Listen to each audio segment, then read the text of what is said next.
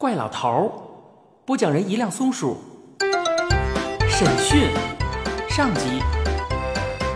他转向我和怪老头儿，谢谢你们，不是你们帮忙，我简直没办法把这坛子东西找出来。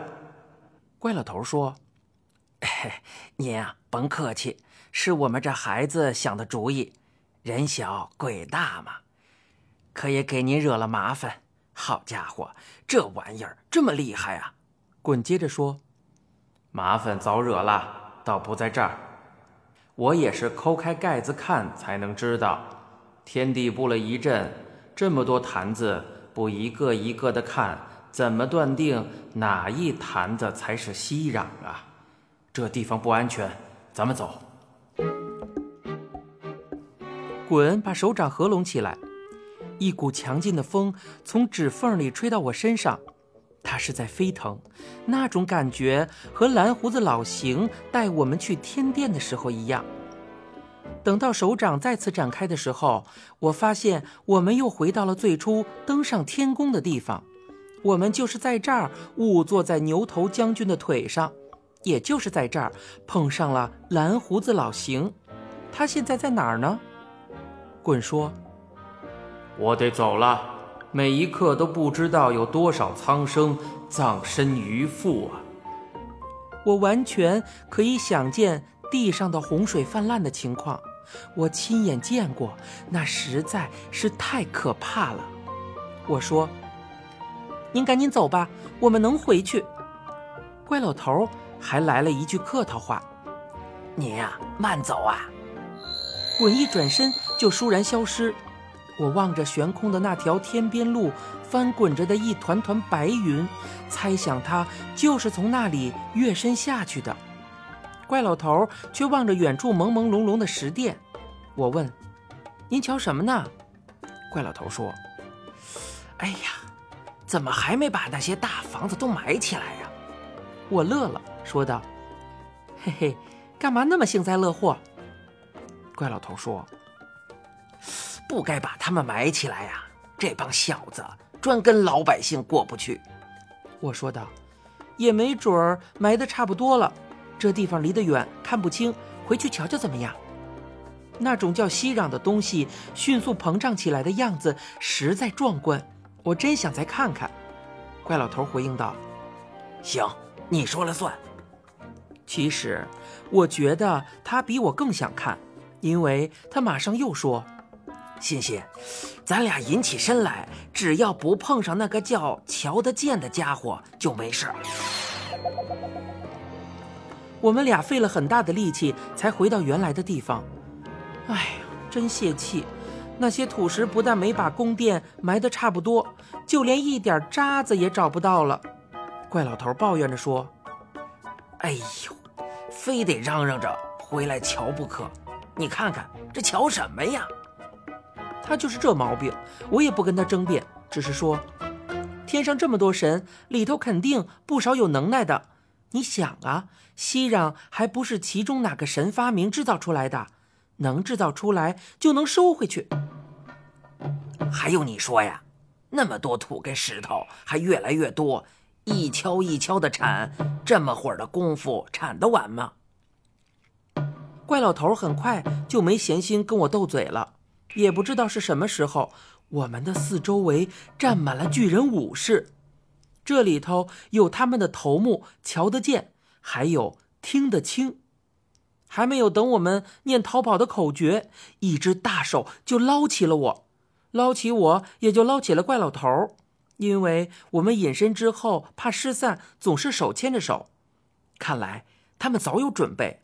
我们马上就被塞进一只鸟笼里，这个鸟笼看来是件宝物。我们念了半天的咒，也没从里面逃出去。怪老头悄声地说：“哎呀妈呀，欣欣，也不知道这是挂在房檐上养着，还是拔了毛烤着吃啊？”我说：“倒不像是要一脚踩死。”那个听得清说道。反正你们好受不了，你们趁早现出原形来，免得我拿火烤你们。不论什么妖精，拿火一烤，就现原形。怪老头嘴硬着说：“嘿，别说拿火烤，你就是把我扔到炉子里，我都不在乎。”紧接着他又说：“不过，我说欣欣，咱们谁也瞧不见谁，说话怪别扭的。我看还是现出原形来方便点儿你说呢？”我回应道：“我看也是。”这么着，我们就现出身来。听得清，从一个武士手里接过鸟笼子，直朝宫殿深处走去。他一边走一边抡动鸟笼子，弄得我们在里头直翻跟头。怪老头早晨遛鸟的时候就是这么干的。这一回他遭到报应了，我可是受牵连的呀。我们穿过一层石殿，又穿过一层，走过一个花园，又走一个。也不知道走了多少层多少个，这才给摆到一个书案上。坐在案前的竟是那位长着四张脸的天帝，离得近了，我才看清他的三张大脸，一个正面的，两个侧面的，后脑勺子上的那张看不见。其实他三张脸上的线条都是很柔和的，并不像远处看上去那么凶。他用一双眼睛盯着我们。那里面竟充满同情和怜悯。他说：“是一位老人和一个孩子。”我惊奇地发现，他的这句话竟是用他的右边的那张脸说的。说话的时候，那张脸直视前方，露出不满的神色。可是与此同时，他面对的我们这张脸，仍旧是和善的笑着。右边的那张脸接着说。你们关他们干什么？站在那张脸面前的听得清，说道：“他们会缩地术，还会隐身，不关就跑了。”右边的那张脸皱起眉头：“跑了又怎么样？这样两个小生灵还会给谁带来什么危害吗？快放了他们！”听得清，答应了一声。遵命。紧接着，身上一只巨手打开了龙门，怪老头两手插在肥大的布衫的衣袋里，摇头晃脑地走出去。我也随着他跨出龙门，站到桌面上。天帝问道：“你们为什么不跑呢？”我心里说：“跑得了吗？”怪老头却回答：“嘿嘿，您呀，这么信得过我们？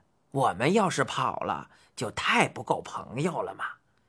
怪老头比我会说话，天帝笑了，哈哈哈哈哈哈！讲得好，我喜欢你。其实你们跑，我也不会抓你们。滚就不像你们这么信朋友。可是他跑了，我也没去抓他呀。怪老头眨巴眨巴眼睛。哦，你说的那个不大相信的朋友是谁呀？天帝坦诚地说：“是我一位朋友，叫滚。他不相信，他向我开口，我就会把熙壤拿给他，就自己跑去拿了，结果弄得一塌糊涂。其实他是好心，想把下界黎民从一场洪水里拯救出来，这有什么不好呢？”和我想到一起去了吗？那东西本来就是我组织了几位天神搞科学公关搞出来的。天上又不发水，不是为了拯救下界黎民，我搞那个东西干什么呀？这话说的很有道理。怪老头也点着头，很同情地说：“嗯，看来您这位朋友是不太懂事啊。”是啊。他不懂事，还表现在他竟然拉了两个下界的黎民替他冒生命危险。你现在收听的是由一辆松鼠播讲的《怪老头儿》。